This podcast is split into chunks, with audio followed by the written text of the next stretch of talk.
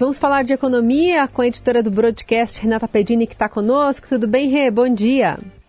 Tudo bem, Carol. Bom dia. Bom dia, ouvintes. Bom, Rê, a gente tem. A gente falou ontem, né, sobre o Lula, que pelo menos tinha parado de falar sobre taxa de juros, ou tinha pelo menos parado de criticar o presidente do Banco Central, Roberto Campos Neto, que ontem fez um afago ali ao ministro da Fazenda. E nessa conversa com jornalistas, Lula voltou a condenar os juros altos, avisou que vai discutir a questão na volta da China no próximo 16 e não descartou rever a meta de inflação.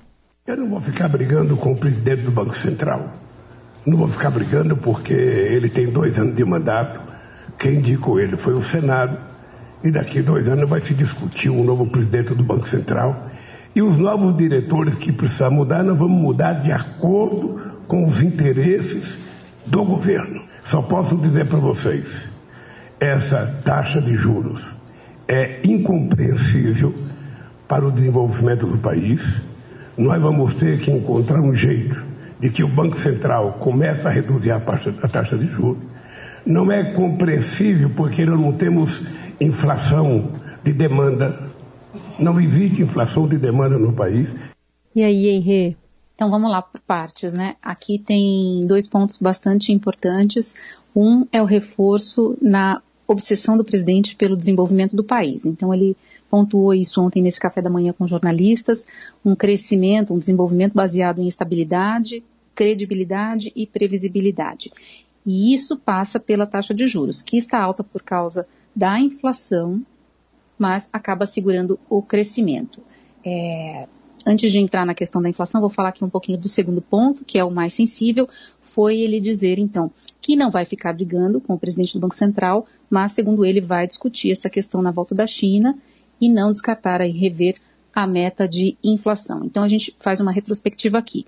É uma discussão que vem desde o começo do governo, críticas de Lula ao Banco Central. É, Campos Neto tinha dito, é, dias atrás, que para atingir a meta de inflação em 2023, a Selic teria que ultrapassar 20%. Hoje ela está em 13,75% ao ano. E aí Lula respondeu ontem também nesse café.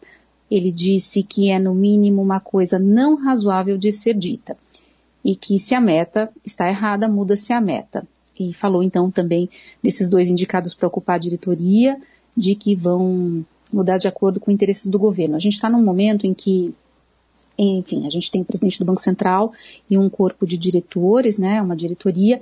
Dois diretores tiveram o mandato terminado agora em fevereiro. Então, é preciso uma substituição.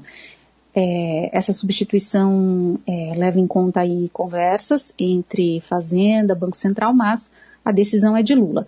E o mercado, é, enfim, está todo mundo, não só o mercado, muito na expectativa, porque esses diretores também vão votar nas reuniões do Copom, Comitê de Política Monetária do Banco Central, que é quem decide a Selic.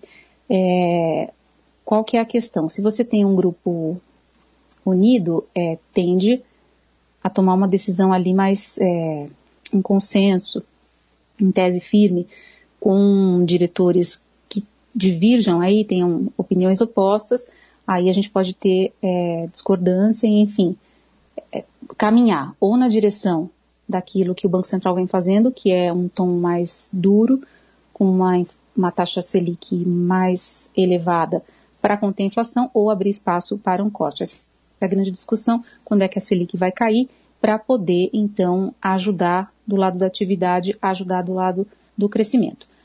É, mas o que, que acontece? A inflação está, sim, ainda muito alta, e é por isso que o Banco Central, é, considerando ali seu livro-texto, aquilo que são os instrumentos que ele tem também e o seu compromisso, o seu mandato é de combate à meta de inflação, vem mantendo a Selic num nível elevado. Para a gente ter uma ideia, é, no Boletim Focus da última semana, ou melhor, na última edição que saiu nesta semana, na segunda-feira, as expectativas do mercado financeiro estavam mostrando ali é, uma inflação de 5,96% neste ano de, 93, de 2023 5,96%, bem acima do teto, que é 4,75%. Enfim, tem um esforço muito grande para atingir o alvo do Banco Central. E para 2024, que é onde o BC também já está olhando, a expectativa também é de uma inflação muito distante da meta. É, então, tem um trabalho a ser feito, e ao mesmo tempo em que você é, critica, você traz ruído, por quê? Porque você critica e vai forçar na marra uma queda dos juros e, mais do que isso, que foi o que o presidente falou, uma mudança no alvo do Banco Central, na meta de inflação, você gera uma preocupação no mercado no seguinte sentido: tá bom, nós vamos mudar, qual vai ser a meta e será que pode mudar de novo? E aí só o fato de ter uma imprevisibilidade já gera uma resposta muito negativa. O pessoal já fica na dúvida e eleva um pouco mais sem saber direito para onde vai é, essa inflação. E então, essa... um outro ponto importante aqui nessa discussão de inflação uhum. é tem ainda assim é, uma, uma força dos preços mais altos em função aí da remuneração dos combustíveis. É um imposto que voltou na gasolina, é positivo do lado das contas públicas, porque ajuda a arrumar, você tem ali a arrecadação de impostos, mas a gente vai pagar mais. Tem também uma inércia inflacionária, que é como o mercado coloca, uma pressão muito forte no setor de serviços, essa inflação está demorando para ceder, então é ali cabeleireiro, transporte por aplicativo, turismo. Ontem, dois bancos importantes, o Santander e o Bradesco, revisaram para cima as expectativas de inflação. Então, assim, tem ainda uma inflação forte. Daí a resposta do Banco Central em manter a Selic num nível elevado.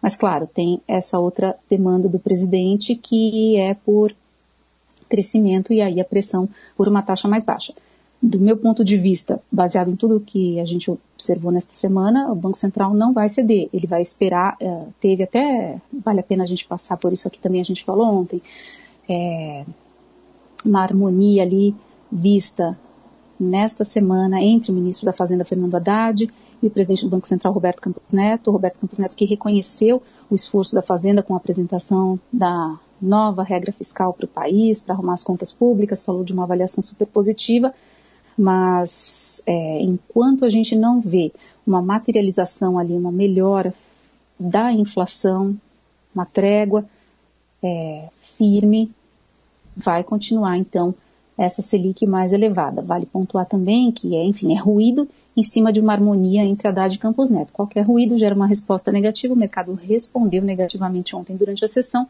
mas no fim do dia acabou é, prevalecendo aí a, a visão mais positiva é, dessa troca aí de, de, gentilezas entre Haddad e Campos Neto, também desse voto de confiança dado por Campos Neto à Fazenda, ali quando ele comentou a apresentação do arcabouço fiscal nessa hum. semana. Muito bem, essa é a Renata Pedini, editora do Broadcast, participando hoje também aqui do Jornal Dourado. Obrigada, viu, Rê? Boa Páscoa.